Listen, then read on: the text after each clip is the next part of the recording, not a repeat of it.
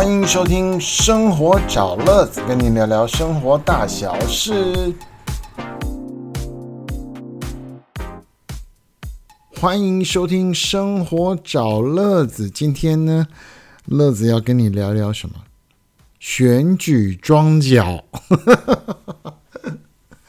很多人都听到，每一次要选举的时候，就会出现庄脚庄脚。好，这个故事是怎么一回事呢？我跟你分享我当庄脚的历史故事，好不好？好，自从呢我当兵退伍回来的时候呢，我的邻居就跟我问，他说：“你有没有兴趣当后备军人的干部？”我说：“这什么意思啊？都退伍了，干嘛还要当干部？”他说。呃，就像宪兵啊，或是其他三军种啊，都会有一个后备军人的任务期。譬如说，你二十岁当兵，二十三岁退伍，然后呃，到四十四十岁、四十五岁，这都是一个后备军人的待命时期。那你呢，可以经过一个受训之后去当一个干部。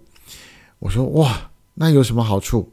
他说好处就有一张军工教福利证。观众朋友、听众朋友，三十多年前有一张福利证，哇，那个时候买东西是比全联还便宜啊！所以呢，诶，听起来不错，那就问说有什么事要做呢？他说平常你就注意街弄巷里面的一些安全哦，有什么事情要注意的、要回报的，或是说哪些有这个。对于治安上面有问题的，你就尽量去回报。那如果没有的时候呢，你可以做李明的关怀啊，对，尤其是对退伍军人的关怀。那或是当兵的军人，你可以关怀谁家的小孩去当兵哦，有什么样的不良对待，你可以去反映一下。那么还有一个情形呢，就是去当庄脚。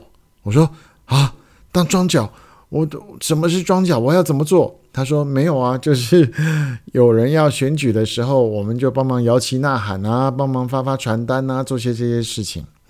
我说哦，好好好。他说，但是呢，你要去上课，上了三天之后呢，你就会获得我们这个干部受训的认证。我说哦，好好好。然后就跑去淡水的一个部队里面去上课。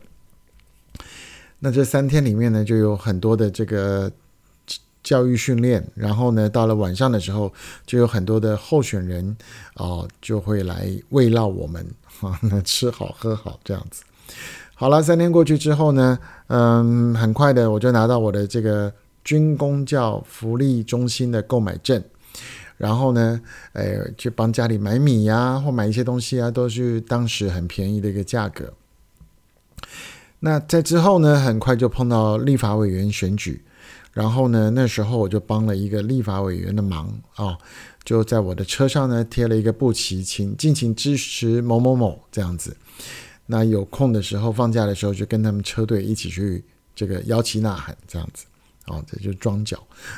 当然呢，有碰到认识的，就说拜托拜托，帮忙帮忙哦，就这样。就从二十岁退伍哦，我是十八岁就当兵，所以二十岁退伍的时候，呃，很快就衔接了这样的工作。那在之后呢？呃，就碰到选举那一天，那我们可能就会接受这个某党的安排哦，到开票中机票中心啊，就是你投票那地方开票的过程，你就要去监票，然后呢，尽快的回报说这个开票所呢开了多少张票，那这个其他人啊，其他的候选人拿了多少张票，所以这个就是所谓的一个监票的工作。那如果是运气好一点，是被提报到正式的监票人员的话呢，那你还可以有车马费可以领，这也蛮好玩的。那就这样子呢，几年之后呢，呃，有的时候还要参加他们的聚会啊什么的啊，我觉得也蛮好的啦。就是呃，行政区里面的啊这些老干部招待我们这些新新的小老弟呢，就多多知知道一些大家平常热心公益哪些事情。好啦，那后来呢？呃，有很长一段时间，我就慢慢的淡出那个团队啊，因为搬家了等等。那在之后呢，我我最近搬到这个新的地方来已经五年了。那刚开始的时候，我发现有一个市议员候选人呢，非常的热情啊，然后呢，很关心我们这个新社区的大小事，所以呢，啊，就很快的就认识，有多一些的聊天。那那个时候呢，就是大概五六年前吧，我已经离开旧的那个啊那个政党了。所以这一次我就说，我不要入党，但是你有什么事情，你告诉我，我来尽量的来做。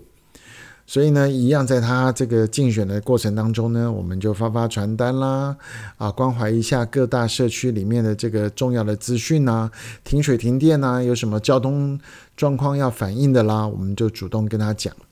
那他当然呢，有的时候他那边有一些什么好康的，譬如说那时候有这个所谓的。捷运要开通了，所以可以优先的体验试乘，那我们就可以直接的啊，就组队，在我的社区里面就组队去参加这个捷运新的体验路线。好，那其他呢有什么大小事呢？啊，我们都互相联络，那么也会很快的就获得回应。所以连续几年下来呢，他们也在这个选举的时候，就是到了投票那一天。啊，大概经历过两次，那么就会请我去担任他们委托的监票员啊，所以这样就有车马费可以领。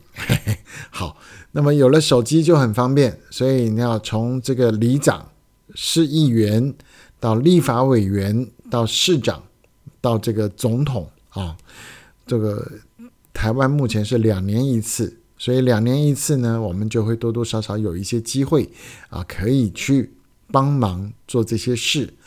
好，我到目前为止我要跟您讲的这个装脚，它是一个很正常的工作，平常就是在社区里面热心所有的公共大小事，马路有洞啦，红绿灯不亮啦。